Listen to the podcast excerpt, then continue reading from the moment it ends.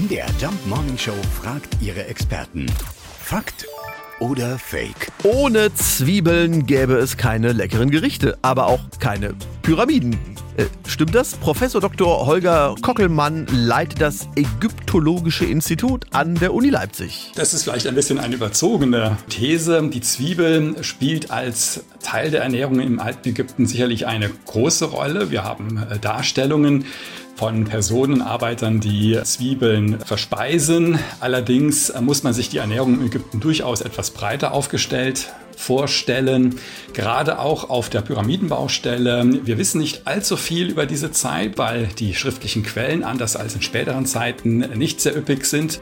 Wir äh, wissen, dass es sich um privilegierte Arbeiter handelte, die auf dieser Baustelle unterwegs waren. Das Bild, das viele Leute im Kopf haben von Sklaven, die mit der Peitsche und den Pyramidenblöcken über die Baustelle getrieben werden, ist sicherlich falsch. Das war ein Privileg und ein Staatsdienst, die Pyramide zu erbauen.